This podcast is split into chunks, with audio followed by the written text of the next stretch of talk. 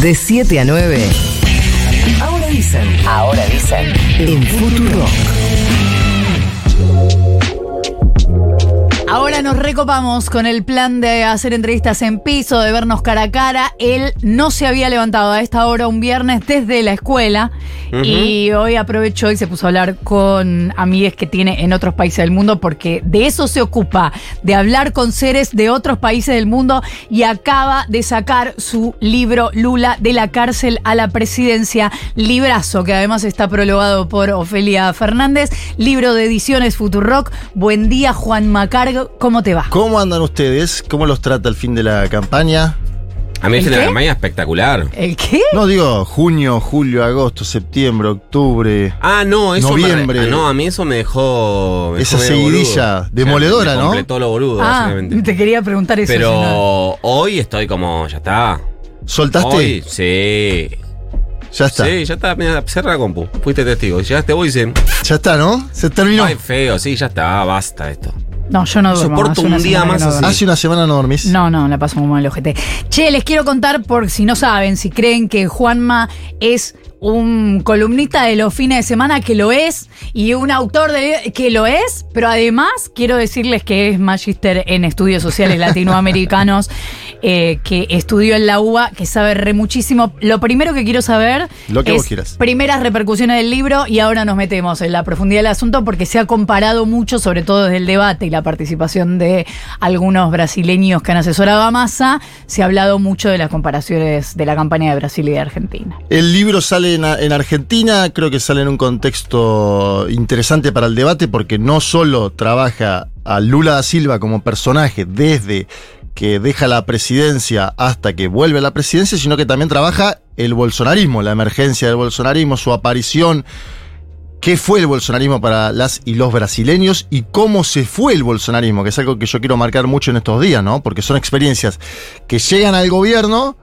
Bolsonaro y Donald Trump, eh, eh, en ambos casos ganando elecciones, Donald Trump por el colegio electoral y no por voto popular, ¿no? Acuérdense que ganó Hillary Clinton aquella elección, pero bueno, ganaron.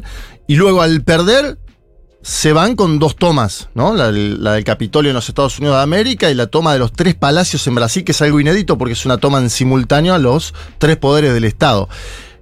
Se van con fuerza también, ¿sí? Este es el otro punto. Y creo que hay una diferencia notoria entre Brasil y Estados Unidos, que Brasil decidió juzgar velozmente a todos los que hicieron la toma de los tres palacios, ¿sí?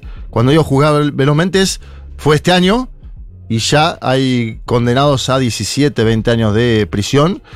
Me da la sensación de que ahí hay una diferencia con Estados Unidos que explica en parte que el bolsonarismo haya perdido capacidad de movilización posterior a la toma de los tres palacios y que Donald Trump siga con fuerza en Estados Unidos Eh, también. Primera, primera pregunta, Juan. En esas condenas, lo que hay es. eh, ¿Cómo llamarlo?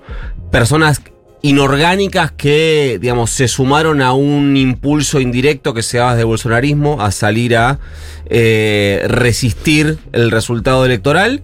¿O hay también dirigencia política de Brasil con responsabilidades sobre esas masas que salieron a tomar los tres eh, palacios de gobierno? Los que están condenados ahora son militantes, similar al caso de los Estados Unidos de América, que se coordinaban a través de grupos de Telegram, en este caso para viajar a Brasilia. Ustedes bien saben que Brasilia es una ciudad construida, iba a decir artificialmente, pero construida para ser la capital posterior, como una decisión, ¿no? Eh, como acá intentó Alfonsín en su momento trasladar la capital, bueno, su- Brasil lo hizo, trasladó. Bueno, como La Plata, ¿no? La Plata es una ciudad prediseñada que después se fue expandiendo, pero fue diseñada para ser la capital de, Exacto. de la de Buenos Aires. Y lo que tiene Brasilia es que está lejos de las otras grandes ciudades de Brasil. Entonces vos para movilizar a Brasilia, con gente que no es de la ciudad, tenés que movilizar micros.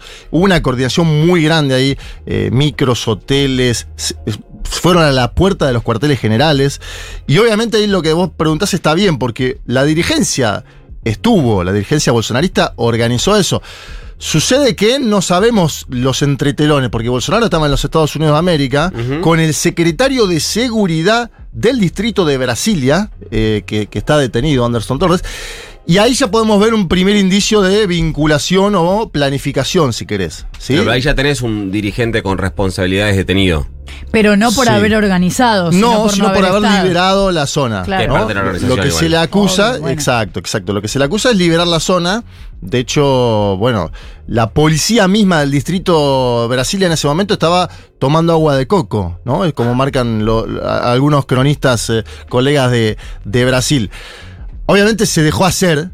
Y yo creo que paradójicamente lo que fue una muy mala noticia para Lula en esos primeros días, Lula la termina convirtiendo en un triunfo político, porque junta a los tres poderes del Estado y dice democracia frente a esto, y porque además la justicia empieza a avanzar muy velozmente.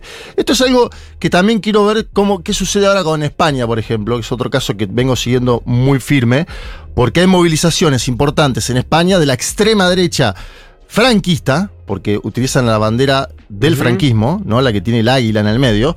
Fíjense que siempre está el águila dando vueltas dentro de la cosmovisión de estas derechas. Y Pedro Sánchez acaba de ser investido ayer nuevamente, por tercera vez, eh, eh, en, el, en el Parlamento español, con un acuerdo con incluso la derecha catalana de Junts, ¿no? Un acuerdo que tiene que ver con la amnistía.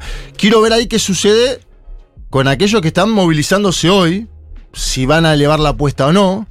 eh, y, y en ese caso, ¿qué sucede si eh, se decide judicializar o no esas manifestaciones? Pero lo que pasó en Brasil, creo bien diferente a Estados Unidos, es que hubo velocidad y que eso desactivó el bolsonarismo. Además que fue inhabilitado Bolsonaro, ¿no? Después ahí nos podemos poner a discutir si está bien o mal la estrategia de la justicia. La justicia dice, Bolsonaro, ante diplomáticos, cuestionó el sistema electoral de Brasil. Ahora, Juanma, eh, cuando se habla de la tarea que vinieron a hacer los brasileños acá en la campaña de masa, hay quienes la sobreestiman, hay quienes dicen tampoco para tanto, tampoco influyeron tanto, digamos, hay mucho, mucha asesoría que ha tenido eh, masa en esta campaña, pero lo que sí eh, queda como mensaje es que los tipos vinieron y dijeron, bueno, de todas formas lo que tenemos que hacer es trabajar pa- eh, o pensar cómo es que consiguió el- la, o cómo fue la campaña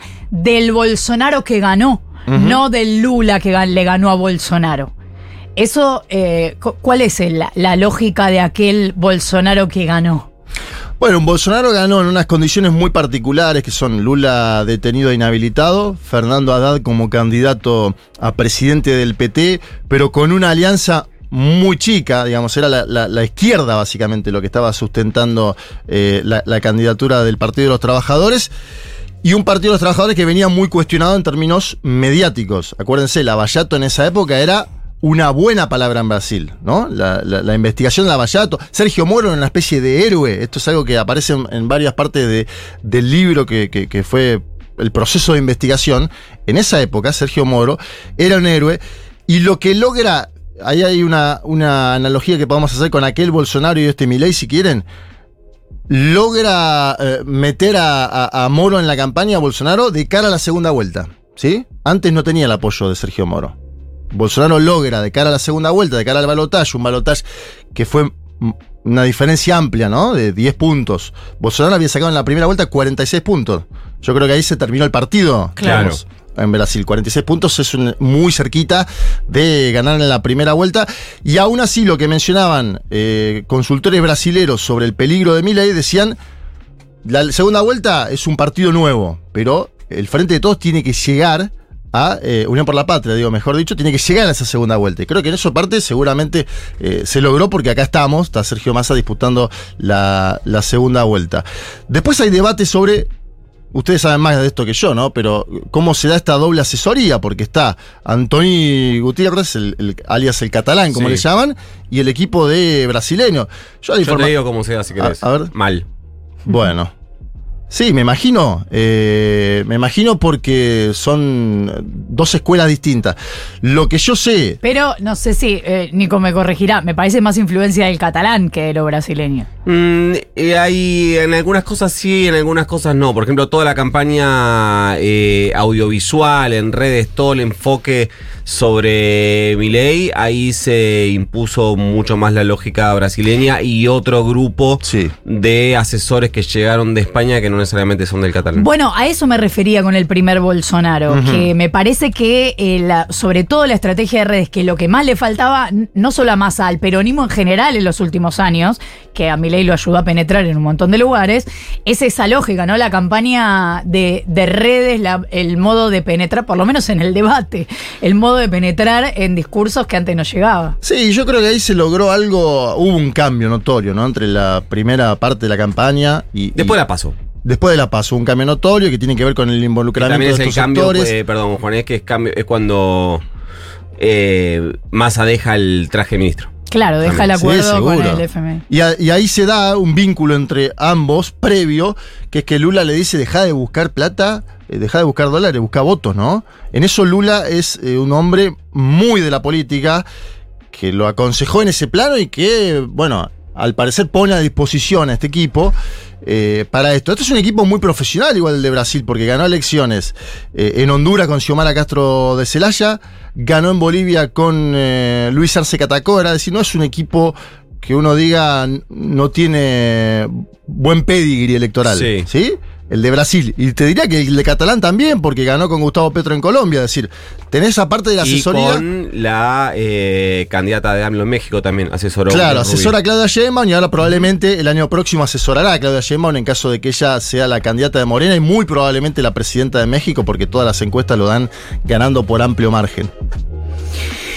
Es Juan Macarg, que es el autor del libro Lula de la cárcel a la presidencia, librazo que además es bello como objeto, que tiene los colores de Brasil.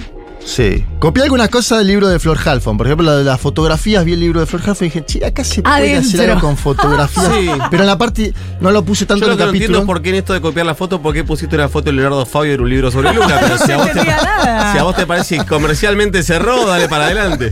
Es un librazo, Lula de la cárcel a la presidencia. Juanma, gracias A por ustedes, haber chicos. madrugado. Espero que duerman ahora. De No. acá al domingo. Quédate igual, que quede El- lo mejor. Que se quede, quedan- que se quede. si 10 quiere. minutos. Si quiere que se quedo, yo me quede. quedo. El. eh, no, dormir capaz el martes. No sé si va a ser posible. Es pero que el martes, bueno, eh, como el lunes es feriado, el martes va a ser el día donde se ven los pingos. Sí, pero el lunes es feriado y va a haber que A hablar dónde de lo que pasó el vamos, domingo. ¿sabés qué, Juan? A donde vamos no necesitamos dormir. No, ni, Otra- feria- otra ni cosa. feriados. Otra cosa vamos a necesitar para no dormir, pero. Gracias, Juanma, por A haber venido. ustedes, chicos.